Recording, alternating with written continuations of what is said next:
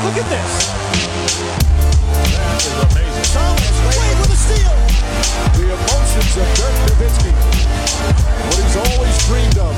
Hoping to have another chance after the bitter loss in 2006. Watch this play.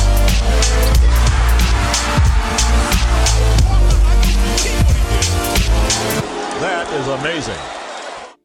Hallo und willkommen zu Gutnext, dem deutschen Basketball-Podcast im Internet. Mein Name ist André Vogt und ich begrüße euch zu einer neuen Folge unseres kleinen, aber feinen Basketball-Hörspiels. Heute mit dem Fragen-Podcast am Samstag, dem ersten Fragen-Podcast nach dem Urlaub. Von daher Ihr habt nichts verpasst. Euer Feed war vollkommen okay. Äh, Es war einfach Pause. Äh, Was jetzt drei Wochen, äh, zwei Wochen davon der Bretagne. Nachher ganz am Schluss erzähle ich noch ein bisschen davon, weil einige von euch gefragt hatten. Aber jetzt geht's ganz mal weiter. Ähm, Erstmal in den September hinein. Mal gucken, ne, was dann so die Saugurkenzeit der, der NBA bringt. Aber bis dahin geben wir Vollgas hier und fangen an mit dem Fragenpot. Es ist eine Menge aufgelaufen und für alle, die so vielleicht nachher dann denken, so, oh, aber wo sitzt hier das große Fazit der Free Agency? Das gibt's nächste Woche mit Dean Walle, werden wir hinsetzen. Wahrscheinlich am Montag. Mal gucken, ob es funktioniert. Und wenn wir richtig in die Vollen gehen, alle 30 Teams, Gewinner, Verlierer, das ganze, ganzen guten Stuff. Ähm, und ein paar Überraschungen wird es die nächsten Wochen auch noch geben. Von daher schon mal der Hinweis an dieser Stelle, ähm, wenn ihr Supporter werden wollt, äh, ihr könnt verschiedenste Arten und Weisen dieses ganze Ding hier supporten. Ähm, ihr könnt zum einen natürlich Supporter werden, klar, auf gutnext.de oder bei patreon.com slash drehvogt. Jeder gibt so viel, wie er möchte. Ähm, ab 8 Euro kriegt ihr am Ende des Jahres dann euer T-Shirt, ähm, das jedes, jedes, jedes Jahr neu gibt. Und ähm, wenn ihr sagt, ja, weiß ich nicht, äh, gibt es andere Möglichkeiten? Ja, klar, ihr könnt auf drehvogt.de, also D-R-E-V-O-I-G-T.de das T-Shirt kaufen, das, äh, was alle kaufen konnten, nicht das Supporter-T-Shirt. Und ähm, ja, dann schicke ich es euch gerne zu. Ähm, könnt planetbasketball.de kaufen, die beiden Bücher. Ähm, Mache ich auch gerne eine Widmung rein, wenn ihr das wollt. Ja, oder einfach zuhören, teilen, weitererzählen, dass es gerade Next gibt.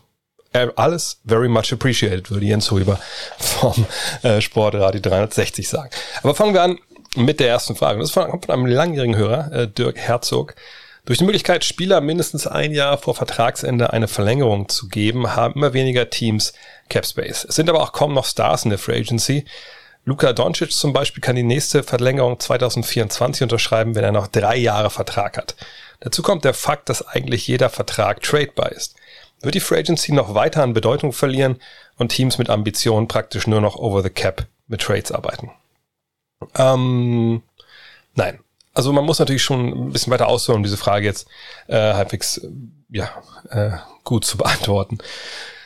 Von daher ähm, fangen wir vielleicht damit an, klar, ne, es gibt ja dieses CBA, diesen Collective Bargaining Agreement, das ist der Tarifvertrag, Tarifvertrag so rum der NBA. Und äh, da geben sich halt Spielergewerkschaften und Besitzer ne, in Verhandlungen geben sich halt die Rahmenbedingungen, wie sie das regeln wollen. Ja, das ist ne, das Gesetz der, das ist die, äh, das, das Grundgesetz der NBA. So. Und das regelt zum Beispiel eben auch, wann Verträge verlängert werden können, äh, wie lange, wie viel Geld es dafür gibt, ne, wie hoch das Salary Cap ist, etc. Und was vor ein paar Jahren gemacht wurde, war halt, dass diese ganze Geschichte rund um die Free Agency grundlegend geändert wurde. Also, wenn ich noch weiter ausholen wollen würde, müsste ich sagen, okay, Spieler haben jahrzehntelang gar keine Free Agency gehabt. Das ging bis in die 90er rein, dass erst erstritten wurde, dass es Unrestricted Free Agency überhaupt gibt. Tom Chambers war damals der erste Unrestricted Free Agent, der wirklich gewechselt ist. Ja, vorher war es über Jahrzehnte halt so, dass Spieler, wenn die von einem Team gedraftet wurden, die Rechte da halt für immer lagen. Auch wenn der Vertrag auslief, mussten sie dann, wenn sie woanders hin wollten, entweder von dem Team entlassen werden oder dann doch getradet werden. Also, ne, das ist eine Geschichte, die, die, die nicht in der Geschichte der NBA schon immer da war, sondern die ist eigentlich, ehrlich gesagt, wenn man es auf die 75 Jahre jetzt mal runterbricht, relativ neu. Noch neuer ist zum Beispiel die Restricted Free Agency, also diese Möglichkeit, dass wenn Spieler aus ihren Rookie-Verträgen raus können oder rauskommen, dass sie dann ähm, zwar anderswo unterschreiben können als Restricted Free Agents, aber der Verein, der sie gedraftet hat, mit jedem Angebot gleichziehen kann, dann bleiben die halt da. Das war ein Mechanismus, um kleine Teams zu schützen davor, dass Stars die sie in der Draft vielleicht früh ziehen oder später ziehen, ist ja egal wo, ähm, die dann aber sehr gut werden, dann bei der ersten Gelegenheit sagen, so, danke für die Ausbildung, das war's, ich bin weg. So, ne, das ist ein Beispiel von diesem Milliardärskommunismus, den wir in der NBA haben, wo sich die Besitzer eben auch diese Regeln so ein Stück weit selber geben und sagen, ja, ja, ähm, ne, ich habe einen kleinen Standort, ich will nicht benachteiligt sein, ich brauche hier Mittel, dass nicht alle zu den Lakers etc. gehen. Und ein weiteres Mittel für kleinere Märkte Spieler eben ne, längerfristig an sich zu binden und diese Gefahr, dass man sie ohne Gegenleistung verliert als Free Agents, ähm, so klein wie möglich zu halten, sind diese Vertragsverlängerungen, die halt auch schon, genau wie der Dirk hier schreibt, vor Vertragsende natürlich dann eingestielt und abgeschlossen werden können. Und bisher, klar, gab es das auch, so seit es eingeführt wurde, ne, das haben wir öfter schon gesehen, aber ähm, es, es fühlt sich so ein bisschen so an, als ob Spieler äh, jetzt eher diese Verlängerung unterschreiben oder Spieler jetzt eher, oder zumindest die sehr, sehr guten Spieler länger an einem Platz bleiben wollen. Ob das so ist, ehrlich gesagt, habe ich jetzt nicht erhoben. Das ist jetzt so, so, so ein Bauchgefühl, was ich habe, auch durch diese Verlängerung, die wir dieses Jahr wieder gesehen haben. Ähm, gleichzeitig sehen wir natürlich aber auch eine Menge Stars, Stichwort James Harden, ähm, oder auch Free Agents, Stichwort Kyrie Irving, äh, Kevin Durant, die dann durchaus mal ein Team wechseln. Von daher, ich weiß nicht, ob wirklich so eine Schwemme von Verlängerungen jetzt ist, aber auf jeden Fall diese, ich nenne es mal, dieses Werkzeug, nicht dieses Waffe, sondern dieses Werkzeug dieser Verlängerung, das wird eingesetzt. Und das ist aber auch okay, weil es für beide Seiten natürlich nur Vorteile hat. Der Spieler hat eine Sicherheit äh, auf ein garantiertes Gehalt und das bewegen wir uns ja in Bereichen, das ist ja Generational Wealth, nennen das die Amerikaner, also wo Generationen von ähm, Doncic's abgesichert sind und nicht mehr arbeiten müssen eigentlich. Äh, und auf der anderen Seite haben die Teams, wenn wir bei Dallas und Doncic bleiben, ähm, wir kommen ja nochmal dazu, ähm, was da momentan los ist. Aber ne, natürlich Dallas jetzt die Sicherheit, okay, er hat verlängert, Supermax-Vertrag, ähm, mehr Geld kriegt er nirgendwo anders. Wenn er woanders hin will, dann müssen wir ihn traden. Da müssen wir zu Ja sagen. Ähm, natürlich gibt es immer die Chance, dass ein Spieler ein Stinkstiefel ist, Stichwort James Harden. Aber im Zweifel verlieren wir ihn nicht ohne Gegenwert und für so einen Spieler haben wir Angebote bekommen ohne Ende. Ähm, zumal dieser Vertrag jetzt ja noch relativ lange läuft. Also viel länger kann ein Vertrag in der NBA ja nicht laufen. Also er kann nicht länger laufen. Ähm, aber ist es jetzt so, dass das schlecht ist? Nee, ich finde es nicht. Also ich finde es eigentlich, eigentlich eher gut. Denn, wie gesagt, kleinere Märkte werden damit beschützt. Sein Williams wird der nächste sein, äh, wo wir darüber sicherlich sprechen demnächst. Und äh, Spieler bekommen eine langfristige Absicherung und ähm, müssen eben nicht ähm, immer irgendwie, wenn sie im letzten Vertragsjahr sind, äh, hoffen, dass irgendwie alles gut geht. Also das, das, das passt schon alles zusammen. Und ehrlich gesagt, dass es dann ähm, vielleicht eher dazu kommt, dass solche Stars getradet werden, als dass sie als Free Agents wechseln. Für mich persönlich, ich finde das eigentlich angenehmer, wenn ich ehrlich bin. Klar, wir haben das ja schon seit 20, 30, ja, ja 30 Jahren, 20 Jahren, 20 Jahren eigentlich eher so, dass Teams Cap Space freischaufeln wollen für Superstars. Das war damals in Orlando der Fall, als man Grant Hill, Tracy McGrady, ähm, Tim Duncan holen wollte, irgendwie zwei von dreien und dann ja auch ähm, McGrady und, und Hill holen konnte, obwohl Hill sich dann also leider so schwer verletzt hat. Ähm, das hatten wir natürlich 2010 äh, rund um LeBron James, Dwayne Wade, Chris Bosch, als sich für die halbe Liga Capspace, Capspace hingelegt hat. Das hatten wir zuletzt ähm, auch mit Kevin Durant etc. Also das kommt eigentlich immer, immer wieder mal vor. Aber ähm, wenn du mich oder wenn ihr mich fragt, ey, was hast du lieber, einen geilen Blockbuster-Trade, ähm, sei es jetzt von äh, Superstar gegen Superstar oder Camera Anthony gegen die halbe Knicks-Mannschaft, oder will ich lieber so ein krasses Free Agent Signing? Hm, dann habe ich eigentlich lieber den Trade, weil ich sage, wenn ich einen Superstar mir traden will, es sei denn, es ist so eine besondere Situation, dass ein Star im letzten Vertragsjahr ist und äh, der erzwingt dann seinen Weg so ein bisschen mit so einer Liste, obwohl es ja bei Kawhi Leonard hier zum Beispiel auch anders war. Äh, da gab es ja schon noch einen relativ guten Trade für beide Seiten. Ähm, dann habe ich immer lieber den Trade als irgendwie so, so ein Spieler, der dann im Sommer eine Entscheidung halt trifft und, und dann wird darüber berichtet und es gibt Gerüchte, sondern dann lieber einen geilen Trade, weil es ja auch Gegenwert gibt, da kann man drüber diskutieren, ne, ist das gut, ist das schlecht, dann ist es wirklich ein, ein Markt, der da halt entsteht und das ist mir irgendwie lieber, weil da noch mehr Teile mit involviert sind, anstatt, anstelle von nur Geld und, und dem Star. Wird es aber jetzt so sein, dass wir demnächst nur noch Trades sehen, also erstmal müssen wir ja sagen, dass Teams mit Ambitionen in der Regel eigentlich eh nicht wirklich über die Free Agency kommen können. Ähm, also natürlich, es gibt, naja, andersrum, es gibt natürlich verschiedene Situationen. Ne? Ein Team wie Oklahoma City damals, ne? draften Harden, draften Durant, draften Westbrook, draften Ibaka. Ähm, ne? Die können natürlich dann mit Free Agents irgendwann nachbessern, ja, wenn man so toll draftet und guckt, dass man Leute dazu holt. Ähm, die hatten natürlich Ambitionen, und äh, hatten dann, wenn ich mich richtig erinnere, auch ein bisschen Platz im Salary Cap immer noch, aber ne, da waren die, die Free Agency Signings waren dann nicht so äh, relevant.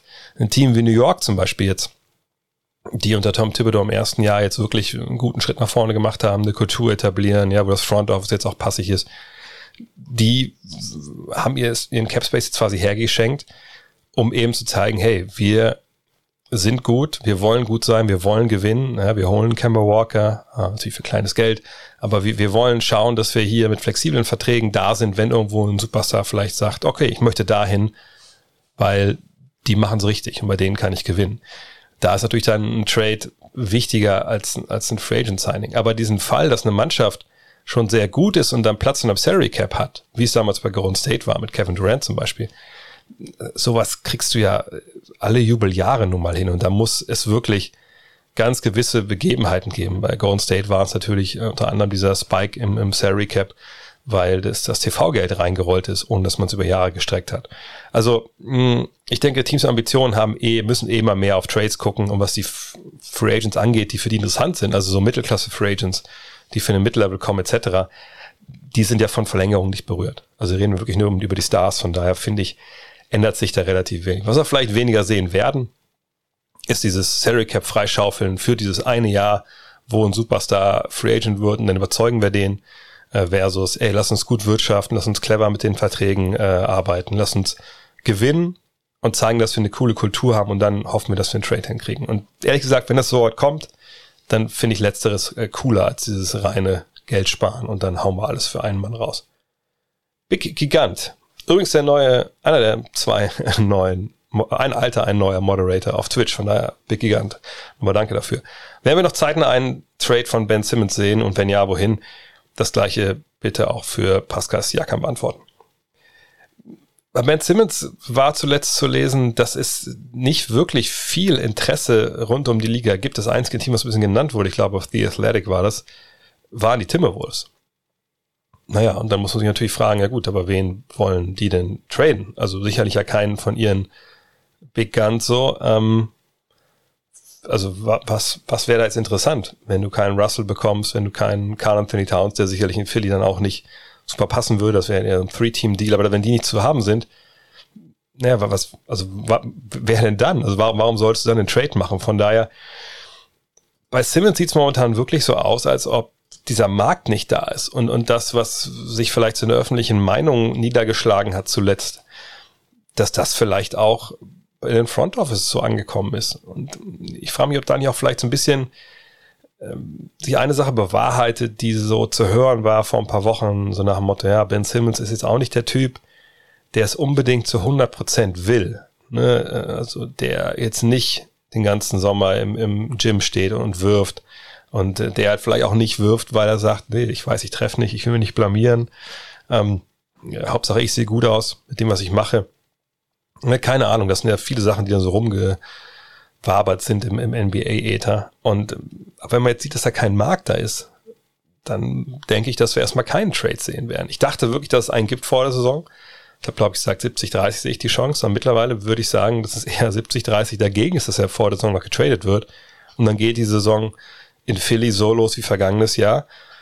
Und das, puh, da bin ich gespannt, ne, wie Doc Rivers das handeln will, wie das überhaupt dann, dieser, dieser Mix dann funktioniert, ob er wirklich einen Schritt nach vorne macht. Mittlerweile mag man ja kaum noch dran glauben. Also da würde ich sagen eher nein. Und auch bei Siakam würde ich auch eher sagen nein. Ich glaube wirklich, dass man in Toronto jetzt erstmal gucken will. Ne? Ähm, da gab es auch so ein bisschen Dissonanzen, aber ähm, das war einfach eine, eine ganz komische Saison vergangenes Jahr. In Tampa gespielt, ne? Covid, äh, die ganze Nummer. Von daher, ähm, ich denke, man probiert es dann nochmal. Und bei beiden würde ich sagen, es ist nicht ausgeschlossen, dass es einen Trade während der Saison gibt. Aber ich würde mich schon wundern, wenn es jetzt vorher passiert. Auch wenn man natürlich ganz klar sagen muss, ne, was ja jedes Jahr dazu kommt, dieser Jahreszeit, das, was waren es diesen Sommer? Ich habe Zahl nicht im Kopf, 115 oder was? Free Agents gab's ja.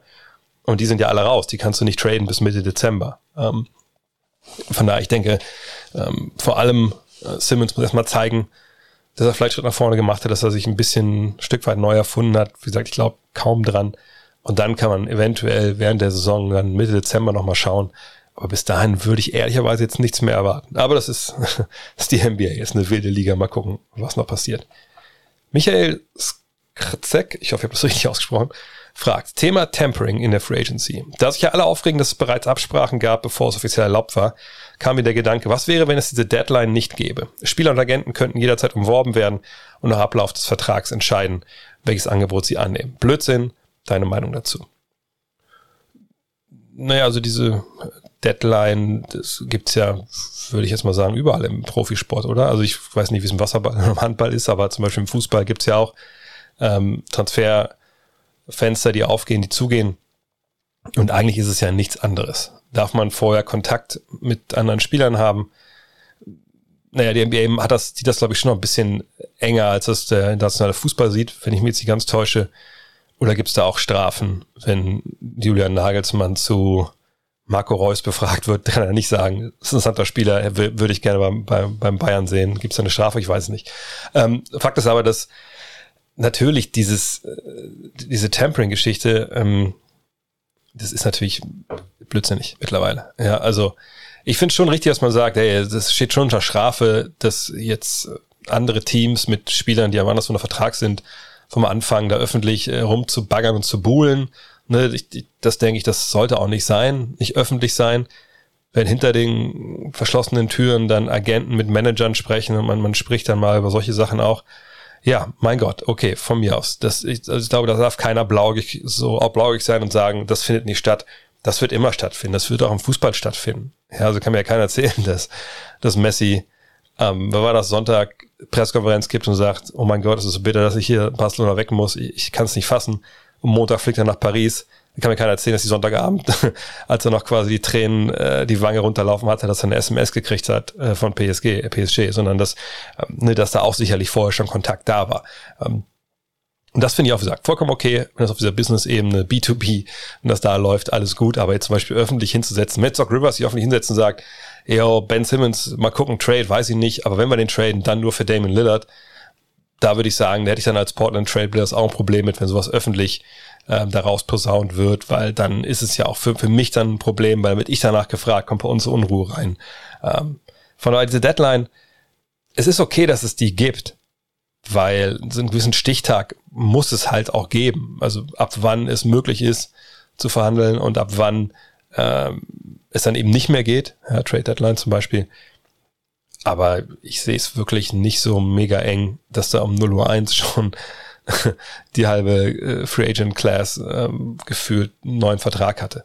Ne? Also dass, dass, das, dass da gesprochen wird, ist klar. Ähm, solange es nicht total überhand nimmt, wie bei Bogdanovic zum Beispiel, finde ich es auch cool. Ähm, aber wenn man jetzt diese Deadline nicht hätte, würde sich wahrscheinlich nicht großartig was ändern. Auch weil sicherlich viele gar kein Interesse daran haben, öffentlich mit irgendwem zu sprechen. Odesha fragt, sollte es bei den Untersuchungen der Liga zu einzelnen Free Agent Signings zum Entzug von Draft Picks kommen, wer hält diese dann? Ich gehe davon aus, dass trotzdem 60 Spieler gedraftet werden sollen. Nö. Nö, werden sie dann nicht. Timberwolves hatten damals ja ähm, einen relativ prominenten Fall äh, zu Zeiten von Kevin Garnett, wo es da halt eine Absprache gab, äh, ich mich richtig erinnere, mit Joe Smith, ne? Und dann hat man zwei oder drei Erstrunden-Picks musste man abgeben. Und in dem Jahren wurden in der ersten Runde, das waren glaube ich noch 29 Teams, wurden nur 28 in der ersten Runde gezogen. Punkt. Also, ob da jetzt einer mehr oder weniger drafted wird, ist, ist der Liga in dem Fall eigentlich egal. The Chuck 72 fragt, Most Impact Signing der Free Agency. Ähm, Finde ich dieses Jahr ein bisschen schwierig. Wenn es wirklich nur darum geht, um die Free Agency, dann muss ich sagen, das war äh, wahrscheinlich eher eine Free Agency, die ähm, underwhelming war, wenn wir schon bei diesen englischen Begriffen sind. Ich, ich weiß gar nicht, für wen ich mich da wirklich im Nachhinein entscheiden würde. Ähm, natürlich kann man sagen, jemand wie Kawhi Leonard, der dann verlängert, oder generell Superstars, die verlängert haben, das war dann der größte Impact. Luka Doncic kann man, ich, ich sag mal so, wenn es rein darum geht, ne, was jetzt so für die Franchise am besten ist für lange Sicht, dann ist natürlich diese Verlängerung Supermax äh, fünf Jahre von, von Luka Doncic. Denn das wäre für die Mavericks sicherlich ein katastrophales Jahr geworden, wenn er das nicht gemacht hätte und, und so hat man Ruhe äh, und man kann planen etc. pp. Ne, wahrscheinlich gefolgt von Kevin Durant mit seiner Verlängerung etc. Wenn es jetzt darum geht, um, um neue Spieler, die ähm, dazugekommen sind, ne, also Spieler, die wirklich den Verein gewechselt haben äh, und dann den Verein besser machen und, und dann vielleicht auch fitter machen für die Zukunft. Äh, wie gesagt, so die richtig, diese richtig krass Verpflichtung, wenn es um Free Agency geht, die, die alles ändert, sehe ich eigentlich nicht. Ne, dafür war zu wenig los. Kyle Lowry nach Miami ist was, was für meinen Begriff sehr, sehr viel Sinn macht. Mir fast aber schon ein bisschen überhyped wird, weil das Alter bei ihm ja auch schon eine gewisse Rolle spielt. Aber das ist auf jeden Fall ein sehr, sehr guter Move gewesen. Uh, The Rose in Chicago sehe ich erstmal nicht so, obwohl ich es verstehe, was sie gemacht haben. Paddy Mills, das ist ein Name, den vielleicht auf der Liste keiner erwartet hat, äh, sehe ich irgendwie relativ weit vorne, weil ähm, Brooklyn damit natürlich einen unfassbaren ähm, Bankspieler bekommt. Äh, Lonzo Ball, nee. Nee, also ich würde schon sagen, also Lowry, das wäre dann das, wenn es wirklich um äh, Leute geht, die gewechselt haben, den sehe ich schon am, am, am wichtigsten da. Das ist um wirklich ne, vorne reingucken oder drinbleiben der Spitzengruppe darum geht. Aber es war eine Free Agency, die, was auch zu erwarten war, die relativ langweilig war im Endeffekt. Ranger Ballin fragt, wenn du in einem Vakuum Luka Doncic den bestmöglichen Coaster zur Seite stellen könntest, welcher wäre es? Lass dabei bitte Gehalt und Cap-Fragen komplett außen vor. Mir geht es nur um den Fit. Ja, dann würde ich ihm einen, einen Big Man an die Seite stellen wollen, äh, mit dem er Pick and Roll spielen kann, aber auch Pick and Pop, also der, der beides wirklich hinbekommt, der defensiv vieles bereinigt, was äh, Luca verbricht, aber auch andere äh, Verbrechen eventuell. Ähm, von daher in einem Vakuum, wirklich wenn es nur jetzt darum geht, hey, wir machen, äh, spielen Vorbereitungsturnier in, in Bad Kreuznach und, und ich will die geilste Truppe an, an Start bringen, die an Start bringen kann, ähm, außer NBA und, äh, und alle sind fit und ähm, alle haben Bock. Und es spielt auch keine Rolle, ob jetzt Verletzungsgeschichte dazu packt oder packt wird oder nicht. Dann würde ich ähm, wahrscheinlich. Ich muss überlegen, weil ich, ich frage mich so ein bisschen jetzt gerade, muss es denn wirklich, also ich, erst habe ich gesagt, äh, als ich die Frage gelesen habe, okay, Anthony Davis ähm, ne, auf der Höhe seines Schaffens, natürlich, wäre es natürlich, wäre natürlich geil. Auf der anderen Seite, ne, irgendwie Anthony Davis, irgendwie immer, es war immer was mit Anthony Davis im vergangenen Jahr. Also ich bin immer einer der, der besten Spieler der Liga, aber ähm, ist wirklich über jeden Zweifel in dem Fall haben. Dann dachte ich Embiid. Embiid, ne, beiden N Beast, äh, gibt Vollgas, kann auch mal einen Dreier schießen. Aber ganz ehrlich, ganz ehrlich jetzt, also wenn es darum geht, als Gesamtpaket und äh, ich kann auch andere Spiele dazu packen, dann bin ich bei Kevin Durant. Weil das ist dann auch ein Big Man, wenn man ehrlich ist, auch wenn er ein Slender Big Man ist, der ballern kann, der, der selber kreieren kann aus dem Dribbling. Ein Big Man, der den Korb beschützt, findet man auch. Und wenn das dein Small Ball Fünfer ist, Kevin Durant, ja, geht sicherlich schlechter. Von daher, ich würde mich für Kevin Durant entscheiden. Ähm, da hätte ich kein Problem mit, glaube ich, mehrere Titel zu gewinnen, wenn die beiden in einem Team spielen würden. Zocki HD fragt, wer entscheidet, wie hoch der Cap Space einer Franchise sein darf und warum sind diese unterschiedlich? Das ist eine interessante Frage, weil das alles nicht stimmt. Ja, das heißt Blödsinn, nicht alles, aber es ist, es ist nicht so, dass es unterschiedliche Cap Spaces gibt. Aber es ist eine gute Frage in dem Sinn, dass natürlich wahrscheinlich viele so ein bisschen jetzt auch vor dieser Free Agency wieder wie der Ochs vom Tor standen, ähm, ob der ganzen Zahlen, die da so genannt werden, wie viel Geld Team A ausgibt versus Team B und Salary Cap ist ja eigentlich ganz was anderes ich, ich möchte es mal sehr vereinfacht darstellen. Und wie immer der Hinweis, wer wirklich Interesse hat in, in, in äh, ja, äh, English Legal äh, Language einzusteigen und in CBA einzusteigen, cbafaq.com von Larry Kuhn. Da findet ihr das ganze CBA auf über 300.000 Zeichen erklärt. Ähm, an der Stelle ist nur der kurze Abriss. Also, es gibt von der NBA festgelegt, und das ist immer in dieser Woche beziehungsweise in der Woche von, ne, wo ihr die ersten Free Agency Wechsel oder Verlängerungen äh, hört, also von diesem Beginn dieser, dieser Zeit, ne, bis dann, was waren es dieses Jahr, eine Woche später, äh, wo dann unterschrieben werden darf, in dieser Zeit, diesem Moratorium, da rechnet die NBA aus, ja, okay, lass mal Kassensturz machen, was haben wir eigentlich vergangenes Jahr mit Basketball so verdient? So, und wenn sie das wissen, dann brechen sie das halt äh, wird das umgerechnet ne, auf, okay, die, vereinfacht alles. Die Hälfte kriegen die Spieler, die Hälfte kriegen wir. So, und die Hälfte dieser Spieler, die Hälfte der Spieler bekommt, die, die Spieler bekommen, die wird durch 30 geteilt quasi. Und das ist das Salary Cap. So, das muss, ne, oder das soll an die äh, Teams rausgehauen werden, an die Spieler rausgehauen werden von den Teams. So, so kann man das vereinfacht, glaube ich, ganz gut darstellen. So, und das ist aber kein hartes Cap, da kommen wir gleich noch zu, ist ein softes Cap. Sprich, wenn ich, wie es dieses Jahr war, 112 Millionen Dollar ausgeben darf, dann ist es erstmal so eine Richtlinie, an die ich mich halten muss. Und wenn ich bei 100, ja, 100 Millionen bin, dann habe ich eigentlich nur 12 Millionen, die ich ausgeben darf ne, für neue Spieler. Ist aber gleichzeitig so, dass wenn ich einen Spieler habe, der schon eine gewisse Zeit bei mir gespielt hat, und ich habe seine Börderechte, nennt man das, und der wird Free Agent, und der, was ich, Doncic zum Beispiel. Sagen wir mal, jetzt nur als Beispiel. Sagen wir mal, die Mavs wären bei 100 Millionen Dollar gewesen, 112 Millionen ist das Salary Cap. So, und Doncic wird Free Agent. Und darf aber eigentlich ne, fünf Jahre, was ich 200 Millionen verdienen. Dann müsste man jetzt eigentlich sagen, ja gut, ist schlecht gelaufen, können wir nicht machen, denn wir können, haben nur 12 Millionen. Sorry, Luca.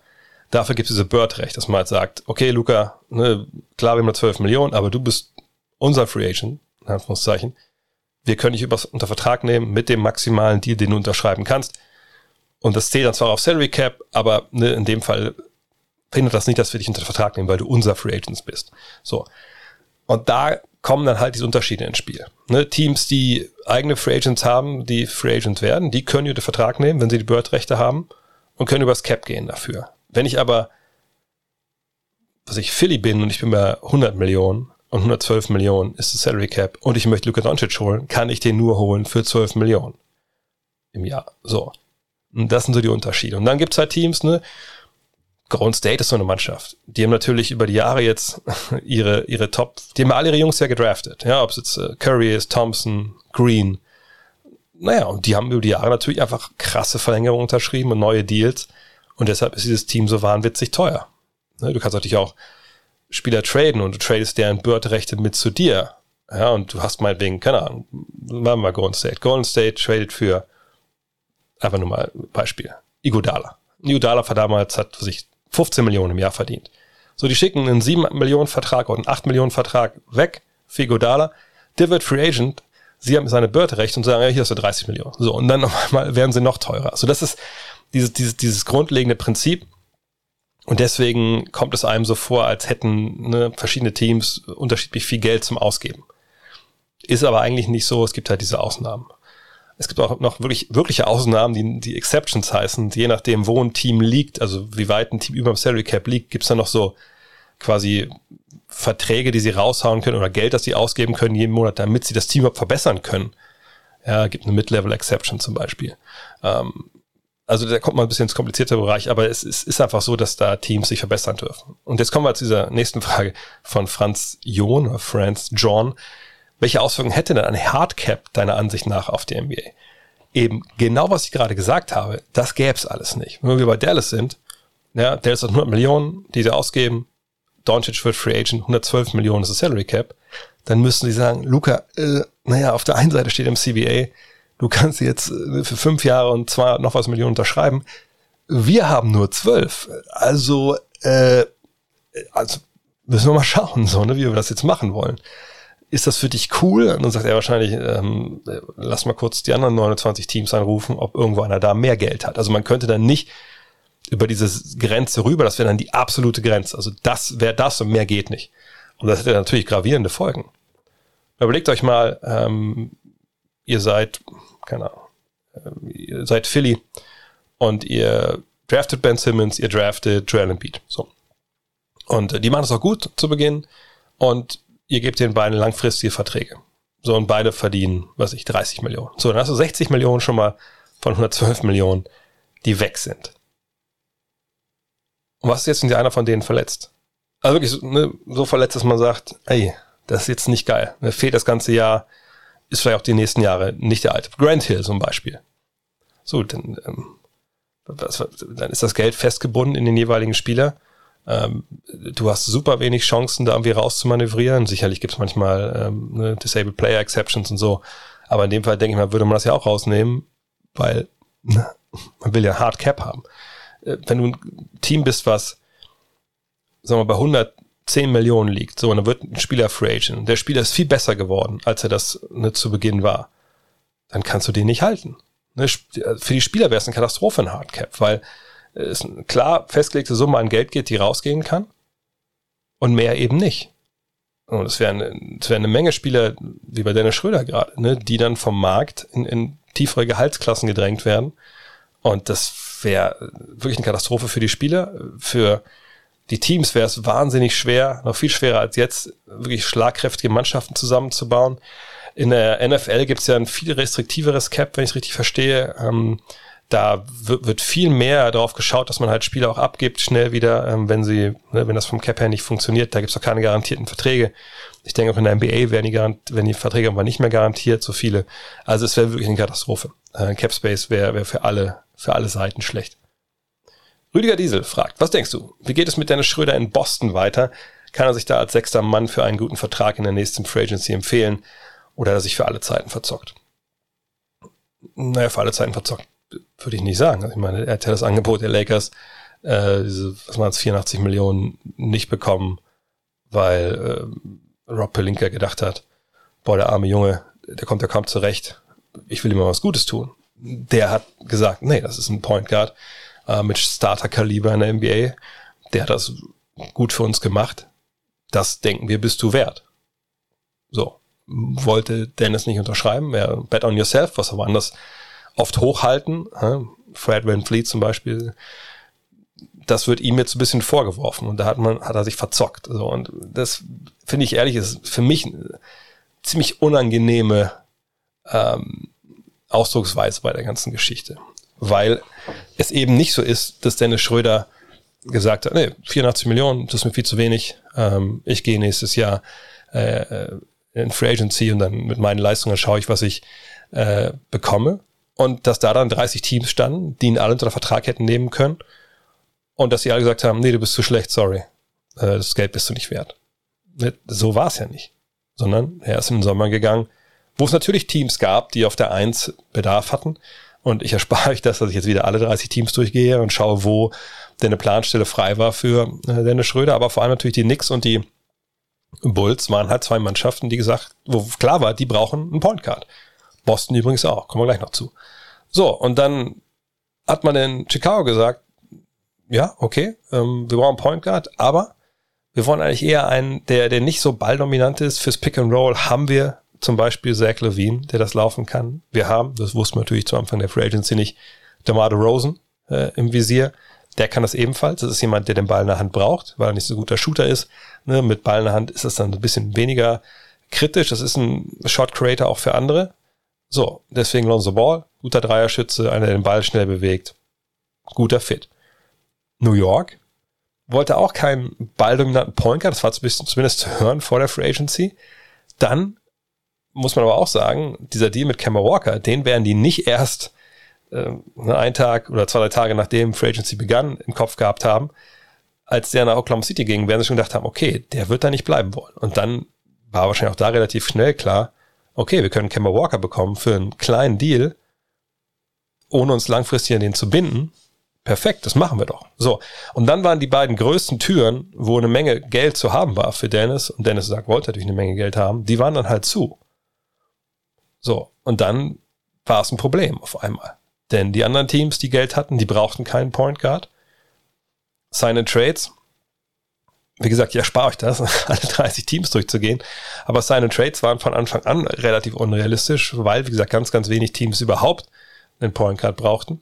Und Boston im Endeffekt, die Walker verloren hatten, wo auch klar war, okay, neben Marcus Smart brauchen die schon noch einen Playmaker. Peyton Pitcher wird das nicht machen, egal was er in der Pro-M für, für, für Wundertaten verbringt. Naja, und jetzt ist er halt da, Dennis.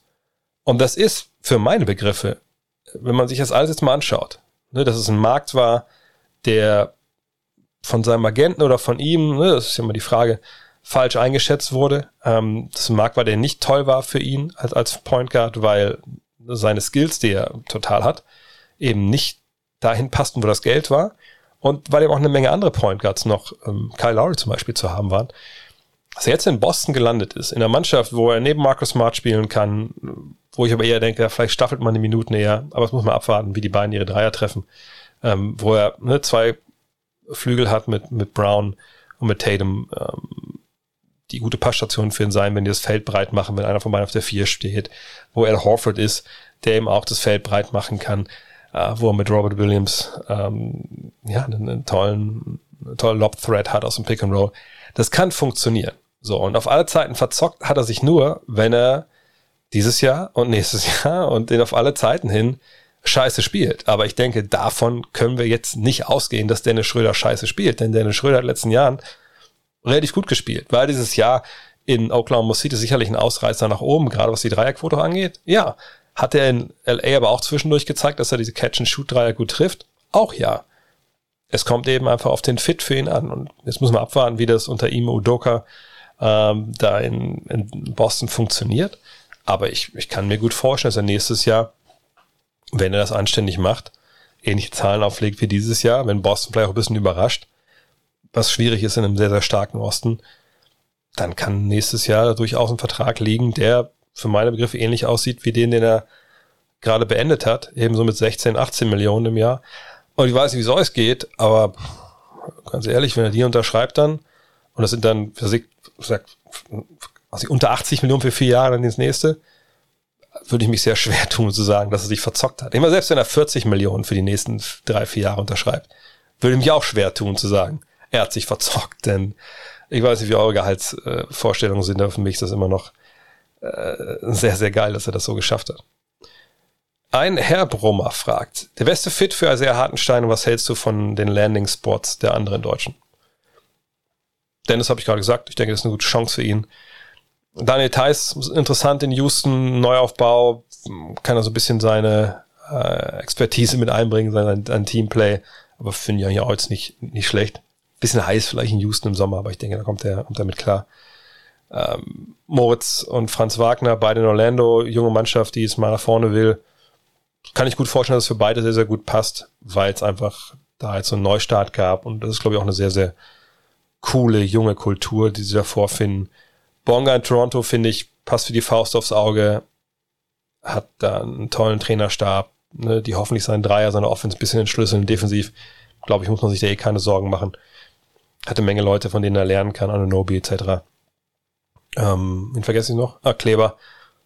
Kleber, der alles nach wie vor, ich finde, er ist die beste Option neben, äh, neben Porzingis von all denen, die sie da haben.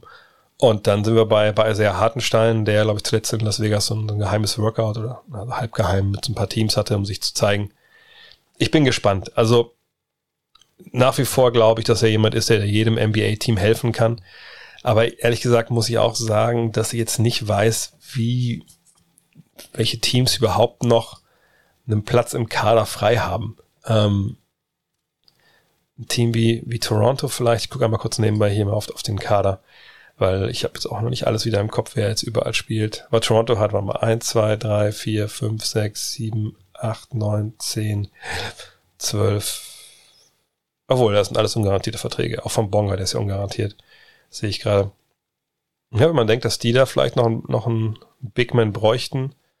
Allerdings haben sie natürlich Boucher, sie haben Birch. Ähm, wer weiß, wie groß sie überhaupt spielen wollen sehr Hartenstein, also wenn er den Dreier treffen würde, dann wäre das natürlich wahnsinnig gut für ihn. Äh, dann, dann, dann würden wir gar nicht darüber unterhalten, ob der irgendwo, äh, irgendwo reinpasst oder nicht. Cleveland, wo er es ja eigentlich gut gemacht hat, die haben natürlich noch Kevin Love, Jared Allen hat lang unterschrieben, äh, da kommt Evan Mobley dazu. Eigentlich denke ich, dass er da auch äh, dahinter spielen könnte. Man muss abwarten. Das ist vor allem wie ihn mit seinem Anforderungs- oder mit seinen Skills und Anforderungsprofilen in der NBA denke ich, kann er jedem Team helfen, aber es gibt eben auf diesen großen Positionen relativ wenig Arbeitsplätze. Da muss man einfach abwarten, äh, was da jetzt passiert. The Suspect fragt, hättest du für LeBron als besten Spieler der Liga gestimmt oder verstehst du die Null äh, Stimmen aus Sicht der Liga-Manager und ESPN-Scouts? Das ist ein, ein, ganz großer Nothing-Burger, äh, diese Aufregung darum. Ich glaube, allein acht, neun Fragen kamen, kamen genau zu diesem ESPN-Artikel rein. Und für all die noch nicht gelesen haben, ich würde aber gerne nochmal erklären, was da eigentlich drin steht. Also, ähm, ESPN ist hingegangen und hat äh, eine NBA Off-Season Survey gemacht, wie sie es nennen. Also sie haben Executives und Manager gefragt. im Scouts gefragt und ähm, ne, ne, ging so um die großen äh, Deals des Sommers etc. pp. So. Und ich glaube, im Endeffekt waren es zehn Leute, die sie gefragt haben. Ja, genau. So. Also bei weitem jetzt kein, äh, keine, wie nennt man das so schön, repräsentative Umfrage äh, im NBA-Umfeld. Das muss man, glaube ich, äh, ganz klar hier festhalten. Aber sei es drum. Sie haben zehn Leute gefragt. Äh, zum Beispiel, ja, was war der beste Move der Offseason? Äh, was war der schlechteste Move der Offseason? Etc. So, und die allererste Frage, die sie hatten, ging gar nicht um die Offseason, sondern who is the best player in the NBA heading into 2021-22 Season? So, und äh, natürlich steht diese Frage ganz zu Anfang, weil die Redakteure, die das dann im Endeffekt, nachdem das der Tim Bontemps heißt der, glaube ich, ähm, eingereicht hat, die gucken natürlich, okay, wo wo ist das Material, was am meisten äh, ja, retweetbar ist und, und am besten klickt? Und das war natürlich diese Frage. Und die war direkt vorneweg. So. Und da waren auf Platz eins gleich auf Janis Antetokounmpo und Kevin Durant, beide mit fünf Stimmen. So, und ne, dann hat das wohl irgendwer Kevin, äh, LeBron James geschickt oder er selber guckt bei ESPN rein, keine Ahnung. Und hat dann irgendwie was getweetet wie, äh, ach so, ja, als ob ich noch mal äh, Antrieb gebraucht hätte und dann irgendwie so Washed King. Ja, Washed King im Sinne von, äh, hier, der, der, der, der King, der bringt nichts mehr, der bringt's nicht mehr, der, der ist alt geworden, so was da ja nicht drin steht. So. Ne, also selbst in dem Artikel steht sogar noch drin, dass ähm, einer von diesen Executives sagt, du kannst natürlich, also er hat für Antetokounmpo gestimmt und sagt dann, du kannst natürlich auch für Durant oder LeBron äh, stimmen, aber ne, wenn es jetzt um Verletzungsanfälligkeit und Alter geht, ähm, ne, ist halt die Frage bei den beiden, können die es, ne, an, also können die es einfach bringen, das ganze Jahr und so etc. Ist ja auch eine vollkommen nachvollziehbare Frage. Das sind zwei, ja auch bei Durant übrigens, ne, aber auch alle bei LeBron. Ne? LeBron haben den letzten Jahren ein paar Mal verletzt gesehen. Ähm, und zuletzt eben auch nicht bei seinem letzten, bei seinem besten Basketball, das muss man ganz klar sagen. So. Von daher, es ist, wie gesagt, ein großer Nothing Burger. Und der ist noch nicht mal lange auf dem Grill gelegen, sondern ist einfach ein kompletter Blödsinn, sich darüber aufzuregen, wenn wir ehrlich sind. Denn wie kann man denn für LeBron James stimmen, dass er der beste Spieler ist, der in die nächste Saison geht?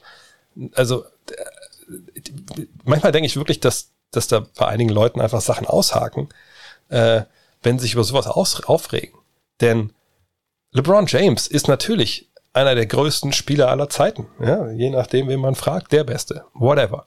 So, aber LeBron James ist 36 Jahre, er wird 37 wenn es dann äh, seinen nächsten Geburtstag gibt am 30. Dezember. Er ist jemand, der vergangenes Jahr 25, 8 und 8 aufgelegt hat. Ja, mit, mit guten Quoten, keine Frage. Ähm, der 45 Spiele absolviert hat, also lange, lange raus war. Und der, muss man aber auch mal ganz klar sagen, in der ersten Playoff-Runde ausgeschieden ist. So, also wie will man da jetzt argumentieren, wenn man keinen Lifetime Achievement Award äh, vergeben will, dass der Mann der beste Spieler ist in der Liga gerade? So. Alles, was er geleistet hat vorher, natürlich ist das einer der besten Spieler der Zeiten. Ja, Jordan Air, Kareem Abdul-Jabbar, das ist wahrscheinlich die, die Shortlist. Ähm, aber das hat auch jetzt nichts damit zu tun, wenn man Leute befragt, wer ist denn für euch nächstes Jahr der beste Spieler? So. Vor LeBron James könnte sich vielleicht eher Nikola Jokic beschweren als, als, als, als äh, amtierender äh, MVP. So.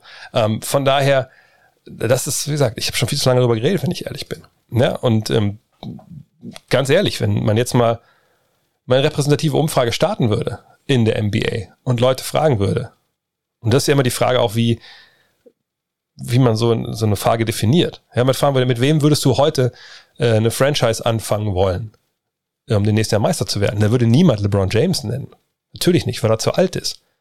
Wenn es darum geht, hey, wen würdest du als deinen Superstar haben wollen, in einer Finalserie Meister zu werden in einem Vakuum. Was natürlich schon total, total beschissene Frage ist, wenn man nicht weiß, wer die Mitspieler sind. Und wir reden ja nicht von Tennis.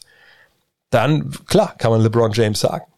Aber bitte nicht als bester Spieler der Liga. Das macht ja einfach gar keinen Sinn. Also, ne, in gewissen Situationen natürlich, aber du kannst doch nicht sagen, ein 37-Jähriger ist der beste Spieler der NBA, ähm, der in den letzten zwei, drei Jahren echt auch lange verletzt war. Also das macht ja einfach keinen Sinn. Von daher, da, da muss man sich nicht, nicht, nicht drüber aufregen, sondern das ist nun mal die Wahrheit. Punkt. Markus fragt, auch das einer der meiner beiden Twitch-Moderatoren. Ähm, Vielleicht der Hinweis, ich gleich gesagt, ne? Dienstagabend immer auf Twitch beantworte ich live eure Fragen ähm, und wir können uns da einfach on air äh, unterhalten, via Chat etc. Aber dazu vielleicht später nochmal. Also Markus fragt, wer sollte deiner Meinung nach bei den Lakers starten, beziehungsweise wie sollte die Rotation aussehen, wenn du der Coach wärst? Ich glaube, das ist eine Frage, die man noch gar nicht wirklich äh, abschließend hier zu beantworten kann, denn bei den Lakers muss man schon konstatieren, dass da eine Menge bewegliche Teile noch unterwegs sind. Was meine ich damit? Ähm, also auf der Eins, dass er Russell Westbrook startet, das ist ja klar, genau wie LeBron und Davis. So, die drei werden da anfangen. Danach wird's aber auch schon ein bisschen kritisch. Und ehrlich gesagt, äh, kenne ich, kenn ich da keine Antwort. So, die drei werden starten. Ich bin überzeugt davon, als ein Center starten wird, neben Anthony Davis und Stand heute würde ich sagen, dass das Marc Gasol ist. Keine Ahnung, wie der durch seinen Olympiasommer gekommen ist, was der noch im Tank hat. Da reden wir auch von einem, ja, was 37-jährigen, 8, ne, 37, 36, 37, egal. Ähm, ne, da muss man mal gucken. Äh, er hat natürlich Dwight Howard hinter sich, aber der wird sicherlich nicht starten. Ja, und wen hast du dann auf der auf der 2? Eigentlich brauchst du ja Shooting. Gefühlt würde ich sagen, klar, es muss Taylor Horton Tucker sein. Nur dann hast du halt kein Shooting. Kendrick Nunn, dann hast du wahrscheinlich relativ wenig Defense. Äh, Malik Monk, dann hast du gar keine Defense. Da muss man einfach abwarten. Wahrscheinlich würde ich momentan sagen Wayne Ellington, weil er zumindest werfen kann. Aber dafür ist ja das Trainingslager da. Also ich bin überzeugt davon, dass Frank Vogel vielleicht in einer schwachen Minute, wenn man ihn fragt, okay, du hast einen Wunsch frei, was, was deinen fünften Starter angeht, oder nochmal deinen, deinen Starter neben Westbrook, dass er sagt, bitte, bitte, lieber Gott, gib Taylor Horton Tag einen Dreier, denn das wäre wahrscheinlich die Idealbesetzung. Oder dass Malik Monk Defense lernt. Ähm, aber das ist eine große Frage, die wir heute noch nicht beantworten können, wo wir echt abwarten müssen, wie die Spieler arbeiten, ja, wie die, die vielleicht die Lakers jetzt auch mit, mit Monk und Horton Tucker arbeiten, eventuell schon. Also das ist ja alles nicht ganz erlaubt, aber ne, in welchem Rahmen das erlaubt ist. Von daher müssen wir mal abwarten. Aber das müssen wir dann sehen. Und die Rotation ganz ähnlich. Also ich glaube, dieses Jahr werden wir viel mehr Anthony Davis auf der 5 während der regulären Saison sehen, hoffentlich. Hoffentlich für die Lakers. Weil dann, ähm, also anstatt von Dwight Howard zum Beispiel, der sicherlich auch Minuten bekommen wird, aber der dir auch kein Spacing gibt. Und mit Davis draußen hast du da natürlich da jemanden, auf den du aufpassen musst, auch wenn vergangenes Jahr drei nicht viel es wird spannend. Also ich bin, ich bin wirklich gespannt. Irgendwie kann ich mir dieses Team besser in den Playoffs vorstellen als in der regulären Saison, wenn ich ehrlich bin. Aber da werden die natürlich auch eine Menge Spiele gewinnen.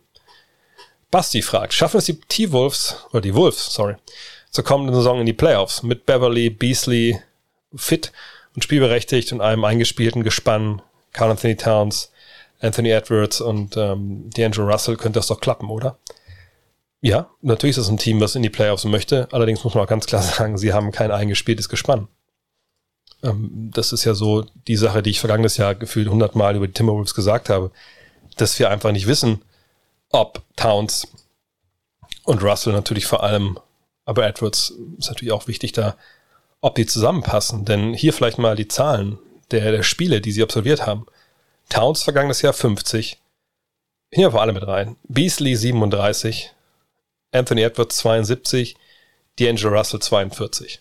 So, und äh, Towns und, und Russell waren ja auch an, an verschiedenen Zeiten verletzt. Also das ist keine Mannschaft, die eingespielt ist. Das ist eine Mannschaft, die auf dem Papier Sinn macht. Man hofft, okay, jetzt gerade mit Beverly kriegen die auch nochmal diese, ne, diesen, diesen Schub, diese Initialzündung. Ähm, vielleicht das, was sie seit Jimmy Butler so ein bisschen vermissen auch.